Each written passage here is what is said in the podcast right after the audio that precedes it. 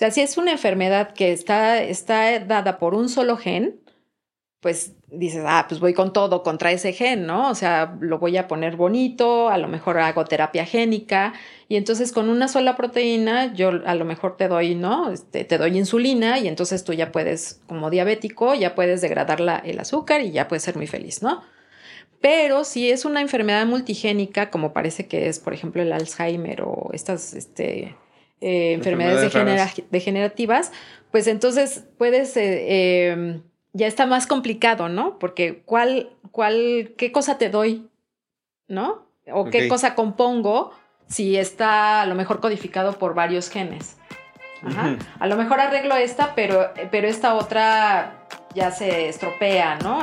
Entonces ahí se complica. Sí, es como te curo el Alzheimer, pero te, hago poner, pero te hago crecer un brazo, te ¿no? Sale ahora acá, no sé, ¿no?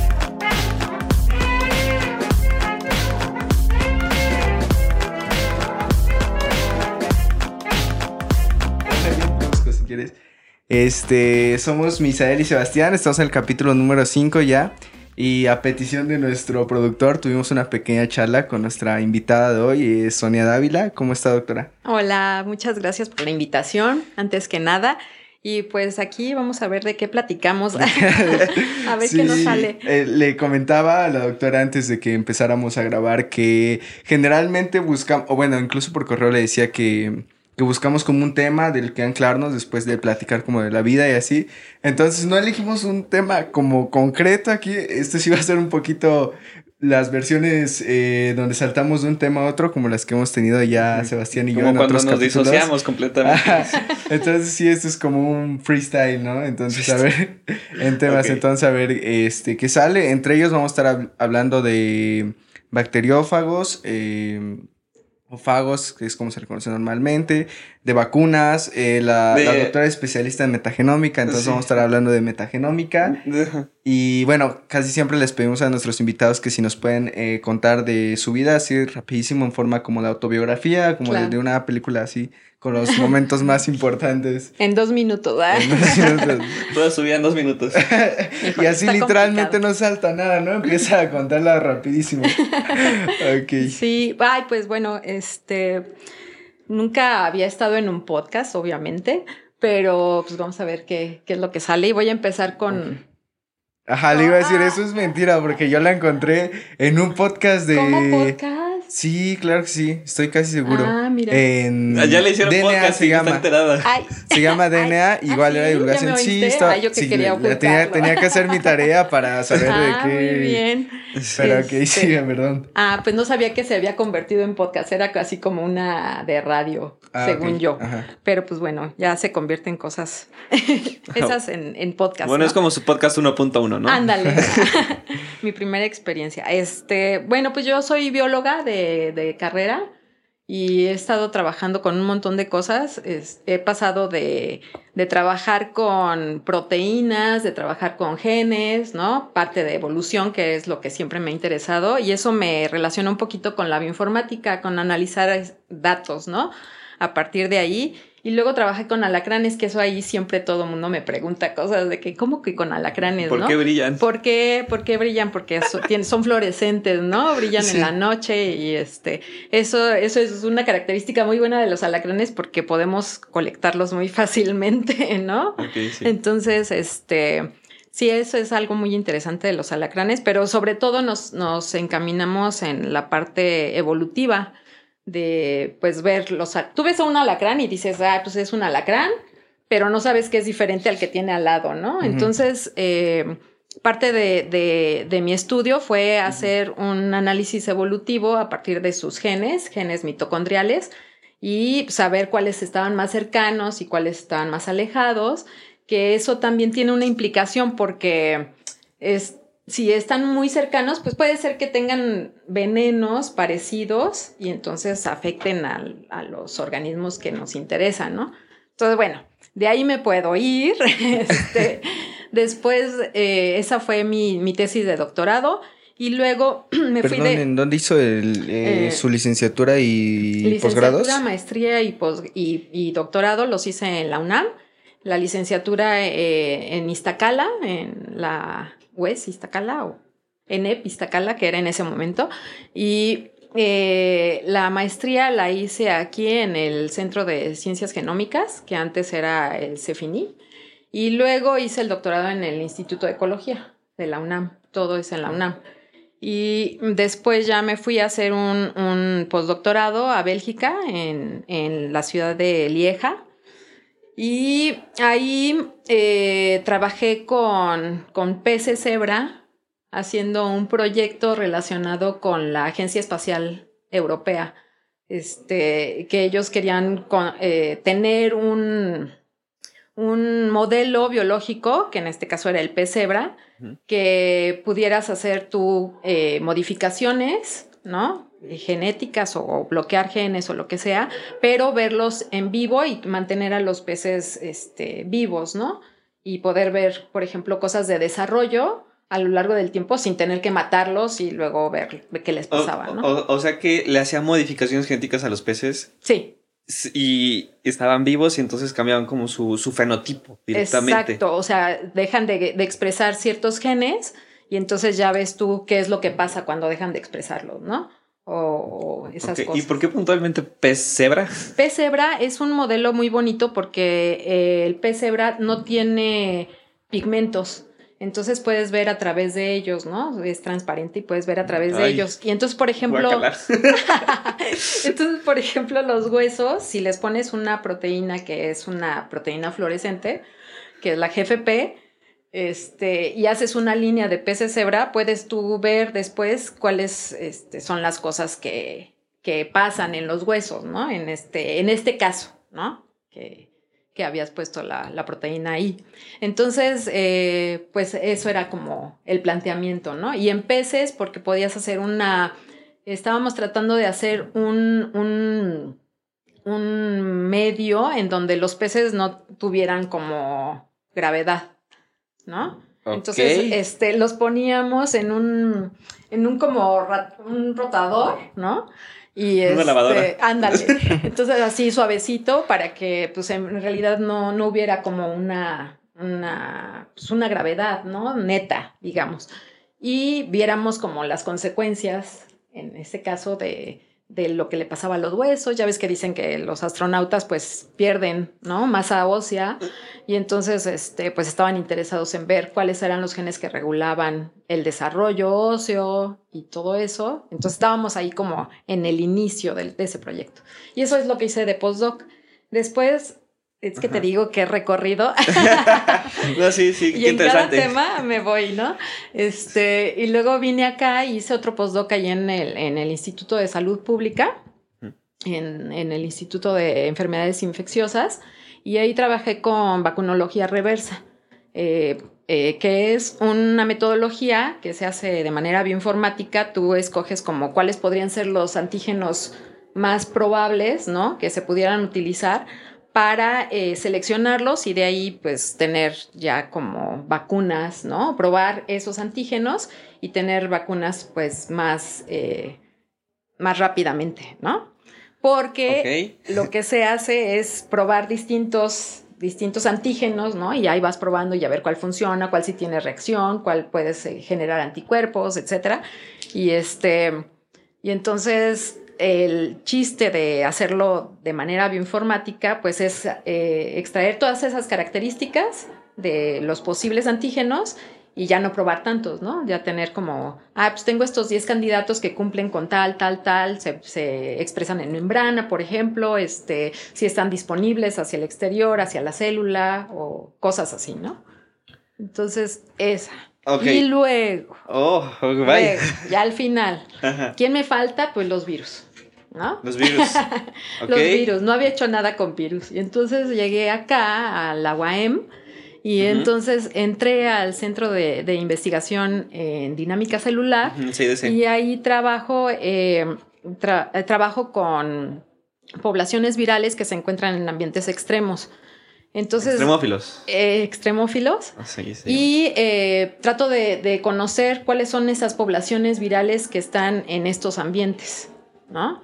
Este, Hay muchos estudios, ¿no? De, de pues, ambientes eh, acidófilos, en desiertos, en, en lugares muy fríos, muy calientes, profundos, no sé qué. Sí. Y este y yo quiero ver cuáles poblaciones virales están ahí, ¿no? Entonces, bueno, un poquito lo que habíamos eh, visto por correo era este, ¿no? Sí. Era eh, ver qué tanto se relacionan las vacunas, ¿no? Con, o sea, qué, qué pasa con las vacunas, este, contra los virus y qué, qué, qué tenemos, ¿no? ¿Cómo, cómo podemos tener eh, vacunas eficientes contra los virus. Pero bueno, los virus sí son otro mundo totalmente diferente. ¿no? ¿Ah, sí? Sí, este, son, un mundo enorme, ¿no? Enorme y, y son súper interesantes porque son muy diferentes, ¿no? O sea, no hay una, hay, hay moléculas que, que son comunes a, a grupos de virus, ¿no? Pero no hay una molécula que sea común a todos los virus, ¿no? Ok. Ajá. Entonces, como en las bacterias, por ejemplo, y en pues, todos nosotros, o sea, ya todos los, organismos, desde microorganismos hasta humano, digamos, eh, tenemos moléculas en común, ¿no? Con los virus también algunas son, tenemos en, común, pero entre ellos no hay una, una sola para todos, ¿no? O sea, podemos decir, ah, bueno, vamos a estudiar, no sé, tal, tal familia de virus y hay a lo mejor una molécula de cápside que sea común entre Pero ¿a qué se debe que entre los virus sean tan, tan, tan distintos? Tan distintos. Son distintos en tamaño, en composición, en material genético. O sea, puede, hay una división, ¿no? Que podemos dividir a los virus entre los que eh, son de DNA y virus de RNA, ¿no? Como el coronavirus. Entonces, estos, eh, de ahí ya empieza, ¿no? Una gran diferencia, ¿no? O sea, este, tenemos virus que, que tienen su material genético, que es de DNA, y otros que son de RNA. Y hay distintos mecanismos para poder infectar a su hospedero, ¿no? Los virus infectan a distintos hospederos que van desde mamíferos hasta plantas, otras bacterias, arqueas, ¿no? Entonces pueden, tienen, o sea, una gama de hospederos. También ha habido una división taxonómica de virus que, que se basa en el hospedero. Entonces, o sea, imagínate, este, puedes, puedes, dividirlos por su material genético, puedes dividirlos por su hospedero y puedes dividirlos también por su composición. O sea, hay virus que están compuestos de proteína externa, una proteína externa, una o varias proteínas externas que forman la cápside otros que incluyen eh, partes de membrana o lípidos de la membrana del hospedero que infectaron. Entonces tienen así su capa de, membrana, digamos, y, es, y también es otra composición. Entonces, bueno, ¿no? Y en ambientes, pues también. Sí, claro, cambia. Ahora que, que, establecemos que hay como muchas formas de dividir a los virus, ahora me estoy preguntando, ¿Qué define un virus? O sea, ¿a qué le llamamos virus? ¿A qué le llamamos? Primero, la, primera pregunta que siempre casi todo mundo hace es, ¿están vivos o qué? ¿No? O sea, ¿los podemos definir como vivos o qué? ¿Están vivos o qué? Sí, no me Bueno, Así depende. Depende, ¿no? O sea, es un, yo los siempre los nombro como los entes biológicos, que me encantó esa palabra, ¿no? Ente biológico. Ente biológico, porque pues, ¿no? Este, hay versiones, bueno, posiciones que dicen, bueno, si está vivo porque tiene material genético, puede dejar descendencia, ¿no? Al final. Y esa es como una característica de los seres vivos, ¿no? Que dejan descendencia, igual a sus progenitores, ¿no? Ese es así como definimos de, dentro de, lo que definimos como vida, esa es una muy fuerte, ¿no? Desde la biología, ¿no? Desde la biología. Y, eh, pero siempre eh, los virus necesitan tener un hospedero porque no tienen en su genoma el, material completito para poderse ellos replicar y poder este, ellos hacer todo, eh, toda su estructura, ¿no? Entonces necesitan infectar algo para que ese algo les diga, ah, mira, aquí tengo toda ya la casa puesta, tú sírvete, te haces, ¿no? Y ya después sales, ¿no? Y queman la casa. Queman la casa, a veces, ¿no? A veces queman la casa, es decir, los que son líticos, o sea, se reproducen muchísimo, explotan a la célula que están de hospederos y ya salen un montón, ¿no? Y los que son lisogénicos son virus que se integran en el, en el genoma de su hospedero. Entonces ahí permanecen hasta que se den las condiciones para que se vayan a la fase lítica y salgan, ¿no? Entonces, este... También parte de lo que había escuchado de por qué hay tanta variedad de virus es que se replican tanto y tan rápido que obviamente la evolución funciona en tener errores en la replicación de los, del genoma. Entonces, eh, como son tantas las reproducciones, por así decirlo, que se hacen, las fallas en el genoma terminan siendo mucho más. Entonces, eh, terminan evolucionando rapidísimo y la variedad de virus que termina habiendo es casi infinita, ¿no? Lo, de hecho, creo que es, como dice el ente biológico más abundante eh, que conocemos en la Tierra. Incluso los fagos, los bacteriófagos, que son los que infectan las bacterias, son considerados los entes biológicos más... Te mató un fago. que más se encuentran. Y justo también le iba, le iba a preguntar por esto mismo de, de las bacterias, que sepa también pues ha trabajado mucho con bacterias y a diferente, bueno, algo que escuchaba mucho de las bacterias y por qué le propuse el tema inicial, que era como hablar de eh, la microbiota intestinal, cómo ayuda a las personas, este, cómo incluso se tiene se tienen proposiciones de que está trabajando junto con el, la microbiota del cerebro, que tiene una comunicación directa y que la toma de decisiones, de muchas decisiones, viene incluso desde, desde el intestino, ¿no? Algo que pues, suena bien loco. Pero así como existen bacterias buenas que están todo el tiempo eh, ayudando y que a veces las terminamos tratando mal por antibióticos, por otras más cosas, hay también virus que funcionan a nuestro favor, que nos ayudan. Sí, bueno, eh, podemos decir que justo los bacteriófagos, ¿no? Algunos infectan justamente bacterias que no son buenas para nosotros. Entonces, bueno, el enemigo de mi enemigo es, pues, mi, amigo. ¿no?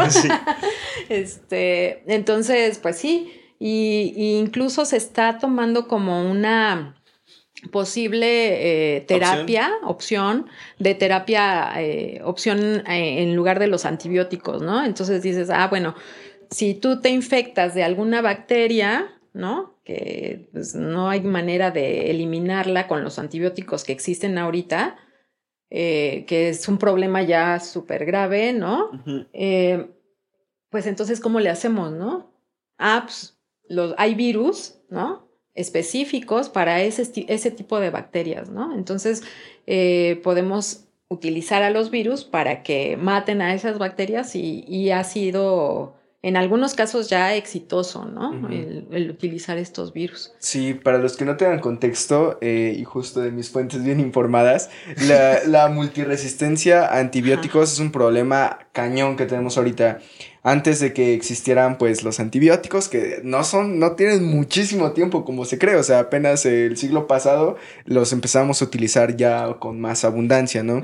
Pero ahorita les, nos metemos antibióticos hasta por donde sea, más incluso a por el consumo de carne enorme, que tenemos, el mundo parece una granja enorme, a las vacas, al ganado para que no se, no se enferme, se le da antibióticos de, de, a millones, ¿no? Entonces termina generando eh, estas bacterias que se llaman bacterias multiresistentes, que ya terminan evolucionando para ser resistentes a cierto tipo de antibióticos, y así como antes de, de, descubrir los antibióticos te podías morir pues por una cualquier infección de bacteria, alguna cortada, alguna gripe. Sí. Ahora, pues, bueno, sí, sí la gripe no, sí, está, sí está pues, relacionada con En España ya ves que, que hubo la, la, pandemia de influenza, ¿no? Sí. Y que mató Ah, pero creo, bueno, no sé, la, la, gripe está relacionada con virus o también con bacterias. Sí, sí. Bueno. Virus. Ajá. Eh, bueno, el chiste es que eh, estos ah, super bacterias que resisten a todo, a todos los antibióticos, pues para 2050 se prevé que mate más personas que el cáncer.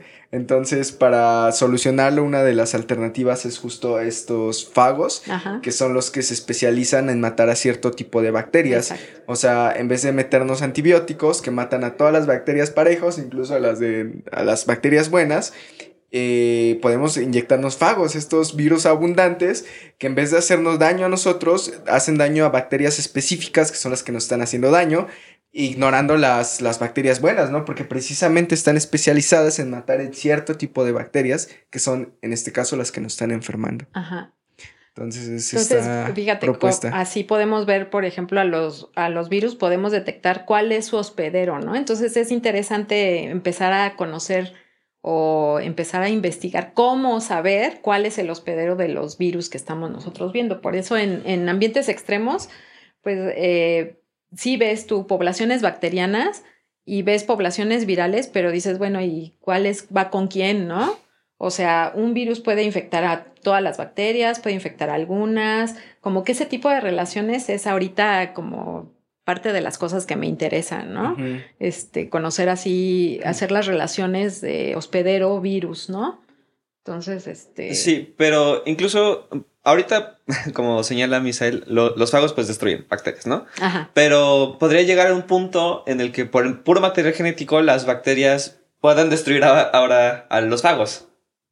Pues es que siempre es una carrera, ¿no? Siempre es una carrera, inclusive las bacterias con los antibióticos, o sea, por eso ha ido avanzando hacia las multiresistencias, ¿no? Porque tenemos bacterias que, bueno, le ponemos ahí penicilina, ¿no? Y entonces, pues, no, no le gusta, no sé qué, ya no puede crecer y se muere, ¿no? Pero si no terminas el tratamiento de penicilina, pues a lo mejor hay una que tuvo una mutación ahí X y entonces le ayuda a sobrevivir, ¿no? Ya con cierta concentración de penicilina y entonces se reproduce y empieza a, duplicarse, no sé qué, y ya puede sobrevivir después a, una concentración X de penicilina, ¿no? Entonces pasamos a otro antibiótico, ¿no? Hay otro mecanismo en, el que funciona ese antibiótico y entonces la bacteria, pues también algunas de esas tienen mutaciones y, eh, y algunas de esas podrían pegarle a, hacer, a, sobrevivir a ese antibiótico. Paréntesis rápido. Por eso tienen que acabar sus tratamientos con antibióticos cuando los empiecen.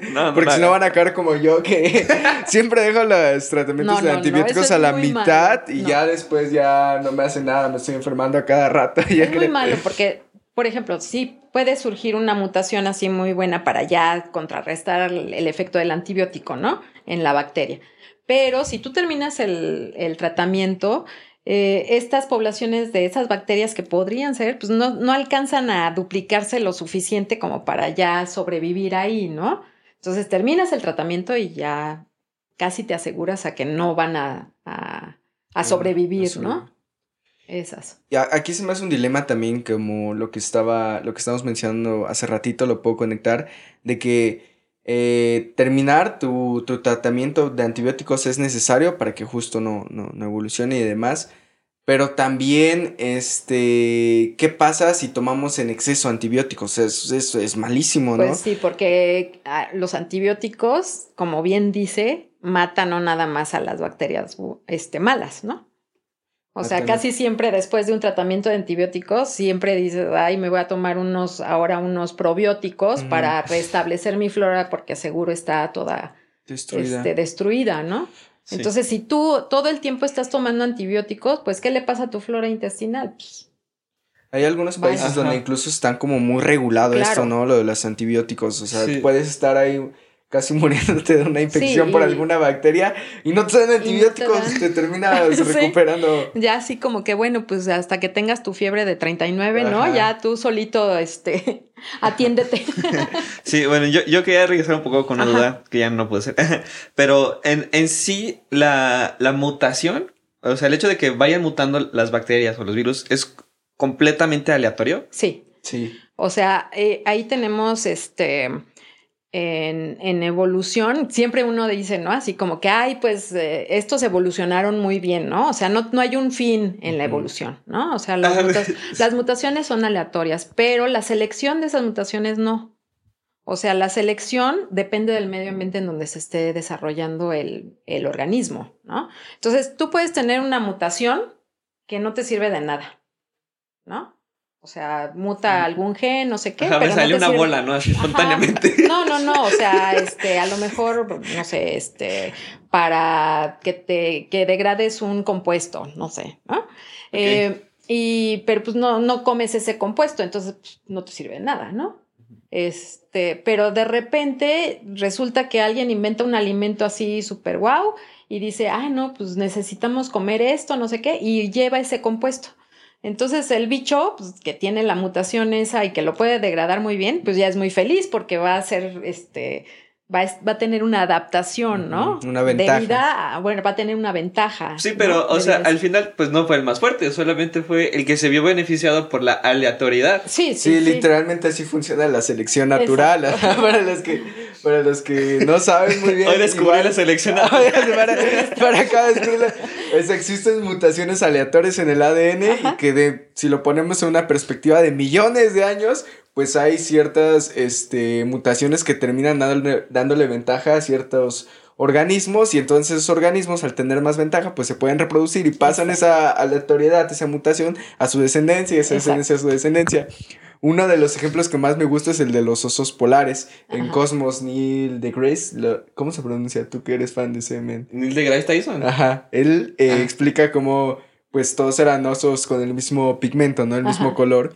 Eh, entonces eh, se vienen estos tiempos de, de, hielo enorme y una mutación aleatoria a uno de los osos lo hace estar todo, todo blanco. No sé por qué te está lo, hace, lo hace estar todo con su pelaje blanco entonces ahora se puede como camuflajear eh, para sí, para conseguir su alimento.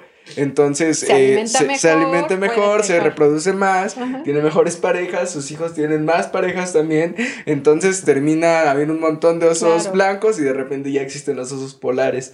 Y ya, pues Coca-Cola se hizo millonaria con su marketing. Exacto, sí. Sí, bueno, pero por ejemplo, la bioinformática, que es lo que usted maneja. Mm, sí.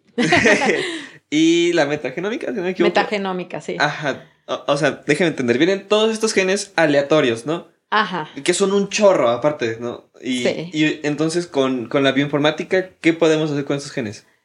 O sea, nosotros lo que, lo que hacemos con la bioinformática es utilizar eh, la información genética eh, y hacer comparaciones, ¿no?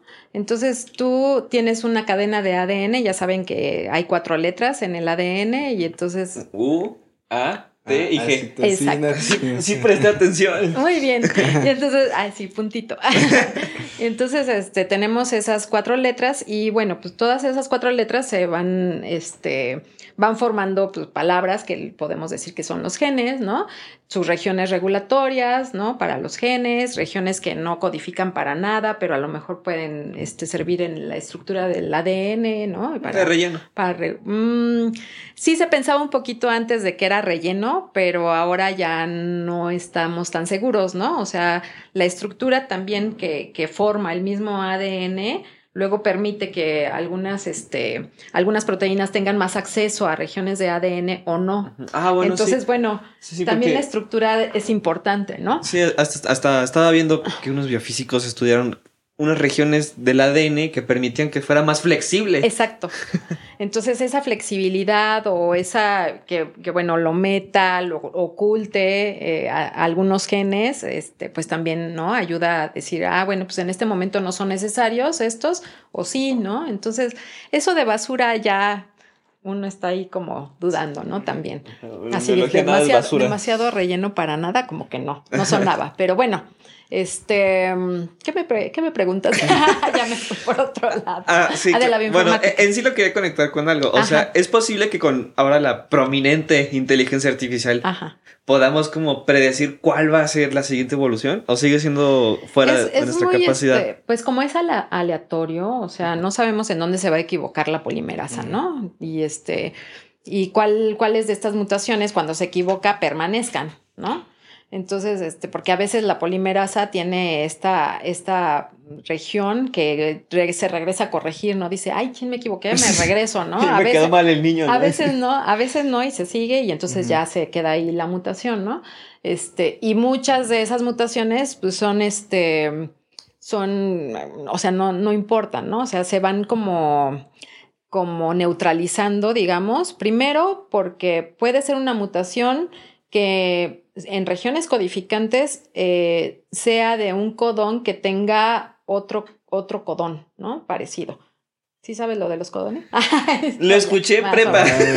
okay. Puede, puede darnos un, contexto. Entonces, tenemos el DNA, ¿no? Así como muy general, ¿no? Tenemos el DNA, tenemos a los genes esos genes este, tienen palabritas cortas compuestas por tres letras, ¿no? Adenina, timina, citosina o guanina. Entonces, esas, esos tres forman una palabrita que eh, cuando se pasa a ARN, ¿no? Está como es la parte complementaria y, este, y es igual el código, ¿no? Como que se, se eh, transfiere esa información. Y luego esa, esa palabrita codifica para un aminoácido. Ajá. Entonces, por ejemplo, ATG, ¿no? Codifica para metionina. Y entonces eh, el ribosoma sabe que esa codifica, ese codón codifica para metionina, se acerca el aminoácido de metionina, eh, se queda ahí y luego llega el siguiente aminoácido, se, va juntando y se va haciendo la traducción del ah, ARN. Ya, sí, sí, sí. Y entonces se, se va formando la proteína, ¿no? Entonces, pero a veces esos codones, por ejemplo, los de glicina, son seis codones que codifican para el mismo aminoácido. Ajá. Entonces, las mutaciones, o sea, tú tienes un codón que puedes mutarlo, ¿no? Puedes tener esas seis mutaciones para eso, ese tipo de codones y codificar para el mismo aminoácido. Entonces, a la proteína en realidad no le pasa nada, ¿no? Eh, sigue siendo la misma proteína. Entonces, te digo, las mutaciones pueden ser mutaciones que, que afecten el, gen o que no afecten este, ya a su proteína codificante, ¿no? Claro. Más o menos. Sí. Eh, una, o sea, como que tu pregunta más, mejor direccionada era si porque básicamente la inteligencia artificial se basa en probabilidades. Ah, se utiliza las matemáticas de la probabilidad y es muy bueno prediciendo este, pues cosas a través de, de, la, probabilidad. ¿Tú, tú querrías decir si la evolución está sujeta a cierta probabilidad no caótica, por así decirlo, que siguiera alguna especie de patrón que pudiera... No, eh, no quería decir eso. no, pero igual me parece interesante. Porque sí es aleatorio, ¿no? O sea, ¿cómo, defines qué, tan aleatorio? Ajá, bueno, es lo aleatorio? O sea, sí, desde que es caótico, pues ya sabemos que no lo podemos predecir, pero se puede predecir como un cierto nivel o sea, hay un margen de error, ¿no? Pues el margen de error es justo lo que da a la... A la cauticidad, ¿verdad? Sí, o sea, es que mira, o sea, si tienes ese genoma y la mutación puede caer en cualquier lugar, o sea, tienes que hacer el cálculo de ese genoma a todo lo que puede cambiar. Imposible. Entonces, bueno, y luego aparte, ok, cambio este, esta proteína, ¿no? Pon tú que cambia y que ya es una proteína que hace otras cosas diferentes, no sé qué. Y si hay otra mutación en otro lado, eh, ¿qué tanto se va a relacionar con la anterior? O sea, esas relaciones tampoco las conocemos. Lo que sí, oh, perdón. Ajá, esas relaciones tampoco las conocemos, ¿no? De si hay varias mutaciones, ¿qué pasa? ¿No? ¿Cómo se comporta el, el cómo hay, qué, qué, resultado vamos a tener, ¿no? Hay un, todavía un cacho que, que pues está difícil conocer, ¿no? Porque no conocemos esas relaciones. Por ejemplo, en las, en las enfermedades multigénicas. O sea, si es una enfermedad que está, está dada por un solo gen, pues dices, ah, pues voy con todo contra ese gen, ¿no? O sea, lo voy a poner bonito, a lo mejor hago terapia génica, y entonces con una sola proteína, yo a lo mejor te doy, ¿no? Este, te doy insulina, y entonces tú ya puedes, como diabético, ya puedes degradar la, el azúcar y ya puedes ser muy feliz, ¿no? Pero si es una enfermedad multigénica, como parece que es, por ejemplo, el Alzheimer o estas este, eh, enfermedades, degenerativas, pues entonces puedes, eh, em, ya está más complicado, ¿no? Porque ¿cuál, cuál, qué cosa te doy, ¿no? O qué cosa compongo si está a lo mejor codificado por varios genes. Ajá. A lo mejor arreglo esta, pero, pero esta otra ya se estropea, ¿no?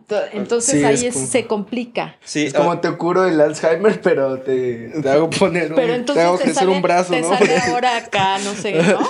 O sea, no sabríamos todavía, por eso es de tanto cuidado. Ajá. Hoy en la biología eso es un reto, ¿no? O sea, como agarrar un sistema tan, tan enorme y decir va a pasar esto, o, sea, es como inconmensurable, ¿no? Lo que, lo que hacemos, los biólogos moleculares, es que lo que hacemos en biología es este, causar presiones de selección.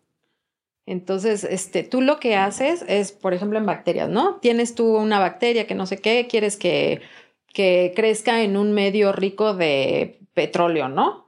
Y entonces, para que degrade petróleo. Y entonces, ¿qué haces? Pues le pones petróleo, ¿no? Le pones petróleo a un, a un grupo de bacterias, ¿no? Bueno, de hecho hay bacterias que degradan petróleo. Sí. Entonces, este, hay como de todo, ¿no? Entonces hay, hay, bacterias que degradan petróleo y entonces eh, esas si, si tú las seleccionas, bueno, pues ya las tienes, degradan petróleo, no sé qué. Pero hay otras que son a lo mejor parientes que no lo degradan.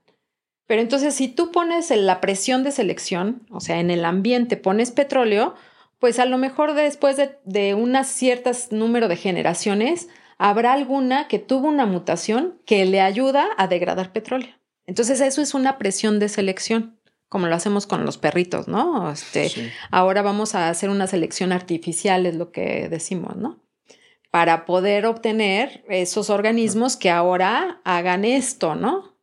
Sí, Ok, o sea, como que forzarlos. Puedes, forzarlo, dirigir la evolución hacia esas cosas que queremos. Pues una selección forzada, ¿no? exacto. Incluso como algunos alimentos, ¿no? Que está este meme que dice, ¿cómo creen que son los alimentos genéticamente modificados y están así en el laboratorio? dice cómo es de verdad y ponen dos plantas y dice como a ver reproduzcanse en realidad el meme era a ver cómo bueno no pero, todos, todos, ya sabíamos ah, pero el chiste es que es que esta está como esta contraparte que y también lo quería conectar desde hace rato de se puede no se puede saber cuál va a venir cuándo va a venir la aleatoriedad pero se puede meter a propósito un ah no que es como ah, ahí sí, ahí sí ya va más como justo donde se imagina no modificar el ah, gen mira, voy a modificar este gen o su región regulatoria para que se exprese más o para que se exprese menos o para sí, me... y es y es que incluso en nuestros genes está codificado nuestra vida entera no casi. O sea, qué tan, de qué color van a ser tus ojos, qué tan alto vas a ser, si vas a ser sociable, si vas a ser muy inteligente, si vas a ser muy feliz el resto de tu vida, si vas a ser una persona muy depresiva, si te vas a morir de Alzheimer, de Sí, pero no todo depende de los genes. También hay este, esta otra parte que se llama epigenética. Eh, ¿Sí la habías escuchado? No, no. Epigenética que es como justamente las relaciones, ¿no? Que, que, que hay entre, bueno, pues a lo mejor produzco esto, el medio ambiente también tiene influencia sobre sobre esto, ¿no? No sé si conozcan esta, este trabajo de la gente que, que ha estado mal, mal, alimentada, ¿no? Este, tiene una alimentación muy deficiente y entonces a la siguiente generación como que sus, sus conexiones cognitivas no son tan buenas, ¿no? Ah, claro, pero... Y a la siguiente tampoco, ¿no? Es, más bien un tema de material genético, ¿no? O sea, porque había leído se va estropeando un poquito, ¿no? Que el primer hijo siempre sale chido y ya los demás no. No, no tanto. Ay, no tanto así. no tanto así. Luego los últimos nos llevamos todo. este... No, más bien de generación. O sea, casi siempre hablamos de poblaciones, ¿no? O sea, es una estadística. ¿No? Este, entonces tenemos una población que está mal alimentada y esos generalmente dejan descendencia que a lo mejor las interacciones cognitivas ya no son tan buenas como, como podrían ser eh, en comparación a una generación o a una población que está bien alimentada, ¿no?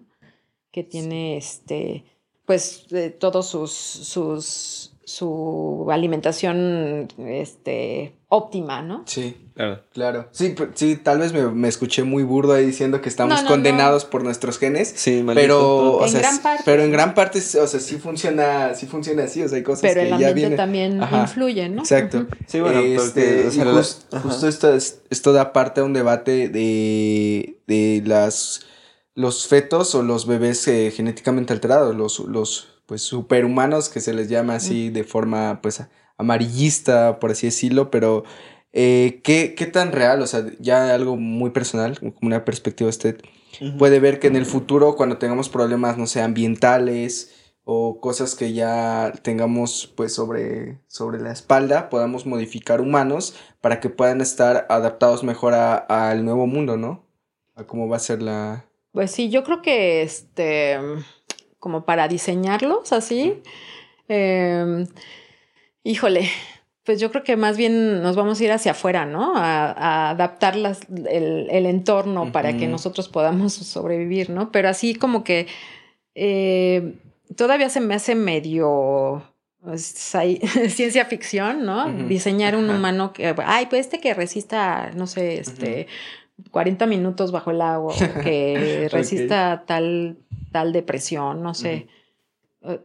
hay mucha, mucha interacción de, de, los genes, de las proteínas que, que todavía no conocemos, ¿no? Esas redes no, no, no, las conocemos muy bien, pero podríamos, ¿no?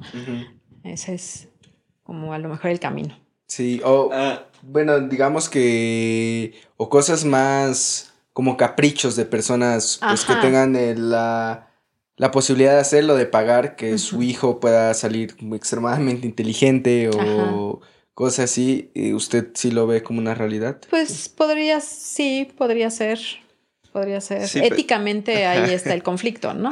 pero, seguir este, este problema de, mm. de, que es un sistema muy grande, ¿no? O sea, que, del que no hay que poder tener como control. Entonces, por eso suena a ciencia ficción. Pero. Ajá, suena ciencia ficción, pero sí hay cosas, ¿no? O sea, conocemos algunas, algunas proteínas que ayudan, algunos este, mecanismos que, que saben que, ay, bueno, pues este, este cuate es más inteligente porque tiene tal y tal, ¿no? Entonces, este, sí se podría como ir hacia allá un poco, pero yo creo que, bueno, la cuestión ética, híjole, sí está. Sí, una es la cuestión ética y otra es la cuestión de que en primer lugar se pueda hacer. Sí, primero que se pueda, y después nos, planteamos eso, hijo. Sí, por el nivel de interacciones que existen. Sí, bueno, al menos ahora sí, de los ojos o características físicas obvias. Eso sí es probable. De hecho, nos, bueno, obviamente ya he escuchado que la, realidad siempre supera la ficción. ¿no? Y no sé si vio hace unos días lo de, lo de el superconductor LK99. Ay. Es un... Bueno, así. bueno, ya lo investigamos. Íbamos a tener una conversación sobre eso. No se dio, pero pues se lo ponemos así rápido. Eh, es un material, en realidad es un quinto estado de la materia, ¿no? Ajá. Y lo que pasa es que puede conducir electricidad a un nivel increíblemente eficiente, no hay pérdida. Ajá. Los, por ejemplo, usted tiene en su central eléctrica un montón de cables que son los que llevan toda la electricidad a la ciudad y hay una gran pérdida. Casi siempre es como alrededor del 40%. Sí. ¿No?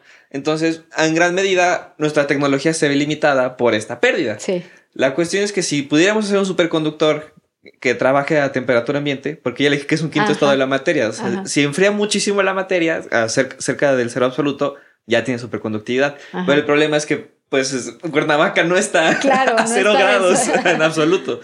No, pero según esto, unos coreanos encontraron un superconductor que trabaja a temperatura y presión ambiente. O sea, que podríamos tener aquí en Cuernavaca, en ah, México, en cualquier parte. Entonces, ya se hizo como este gran debraye este, físico y de tecnología y, y se prevé que si pudiéramos tener este superconductor a temperatura ambiente operando como si fuera un componente más de nuestra computadora, nuestra capacidad de cómputo crecer exponencialmente. Ajá. Pero demasiado. Entonces yo por eso le estaba preguntando.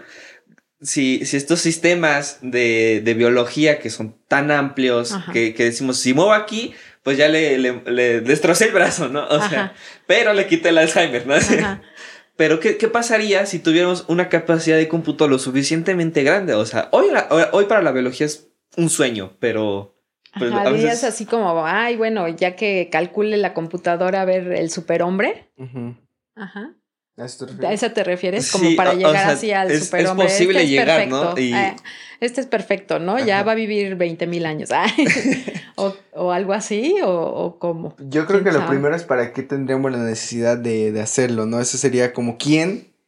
O sea, una cosa es que lo, lo se puede hacer y otro es quién lo va a financiar o para ok, tienes al hombre perfecto, bueno, al, humano perfecto. Aquí está sentado. lo tienes. Pero su entorno, ¿qué? ¿No? O sea, el entorno en donde vive también va a tener influencia, ¿no? Entonces es a lo mejor perfecto para una situación en particular, pero a lo mejor en otra situación si cambia un poquito, ¿no? Si se va de vacaciones ya. Es algo así. Ya, ¿no? Se derrite el hombre. Ah, no, pero este, o sea, siempre también el entorno es el que juega un, un papel importante, ¿no? Y eso también va cambiando.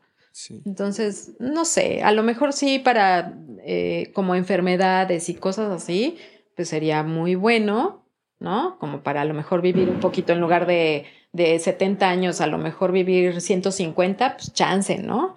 Si, Pero si estás bien, dices, bueno, pues órale, sí, me lo aviento, ¿no? Pero si no, ¿no? O sea, como no sé. Y hasta eso termina siendo un dilema, o sea, mueves tantito acá y ya estás derrumbando por ahí un edificio, ¿no? Exacto. Si alguien vive muchos más años, hay crisis en países donde viven demasiado tiempo y están...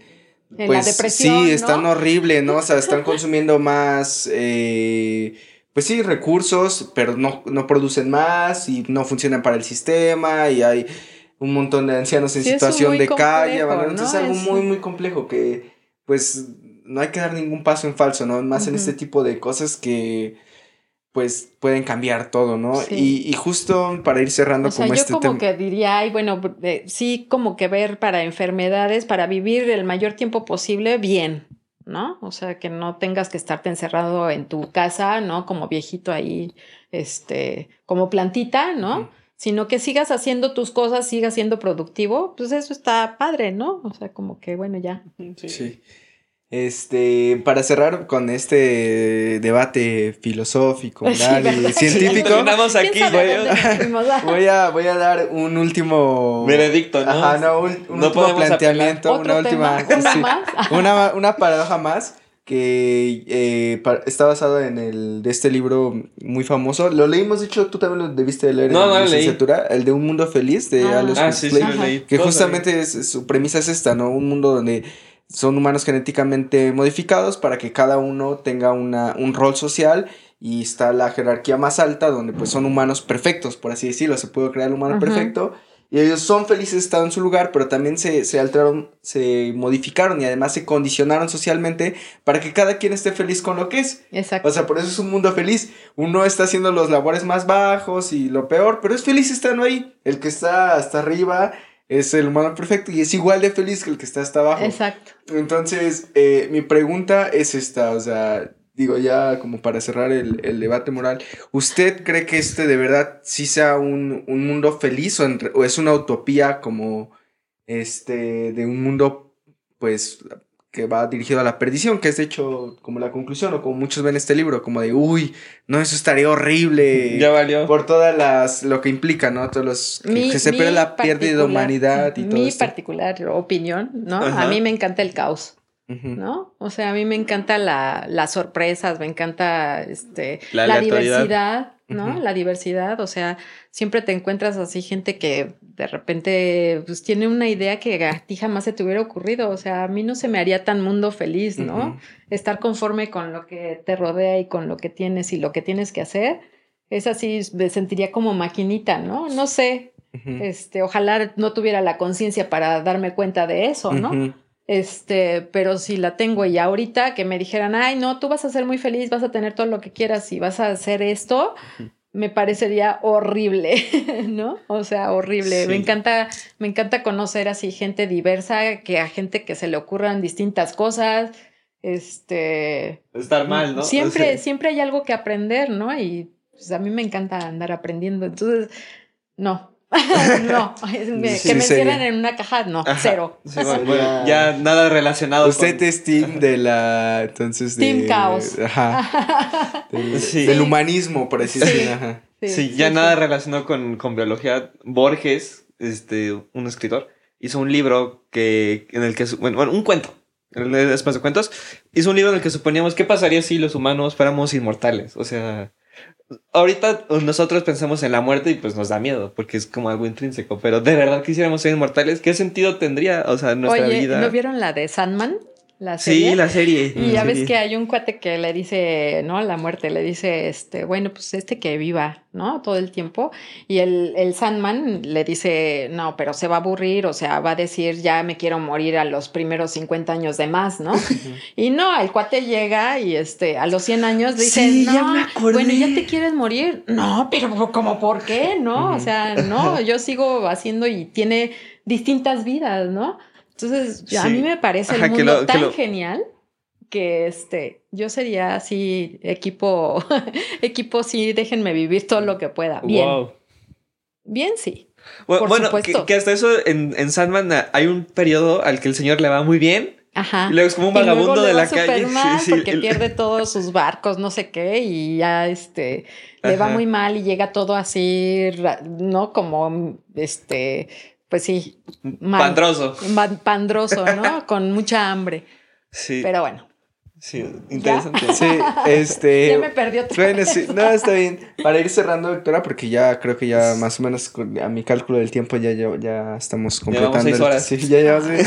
le, le quería preguntar justamente sobre el futuro de, de su trabajo. O sea, ¿qué, qué planea hacer? Ahora sí que si pudiera tener.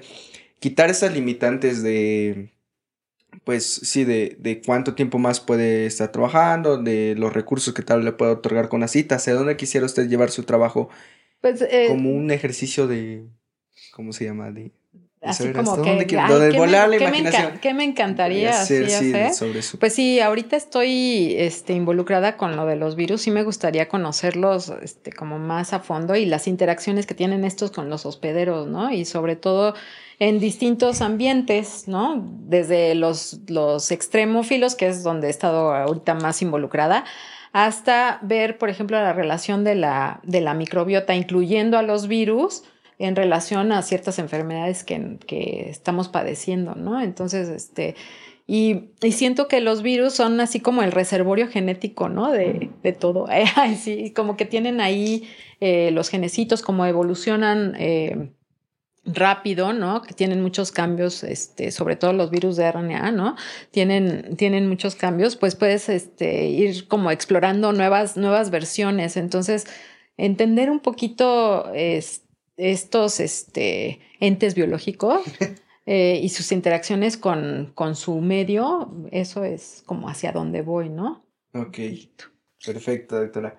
Pues le agradecemos por su tiempo, estuvo padrísima la plática, me la pasé muy bien, la verdad. No te este... deja hablar. no, sí, yo. Gracias, yo también le agradezco. sí. Qué mal. Este, lo, lo normal. normal. normal.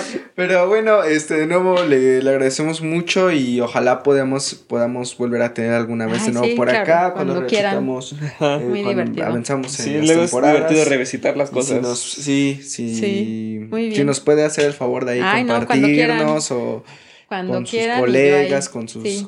Agradecimos, sí, pues por el momento es todo. Primero Gracias. la oigo yo. bueno. Vale, pues súper duper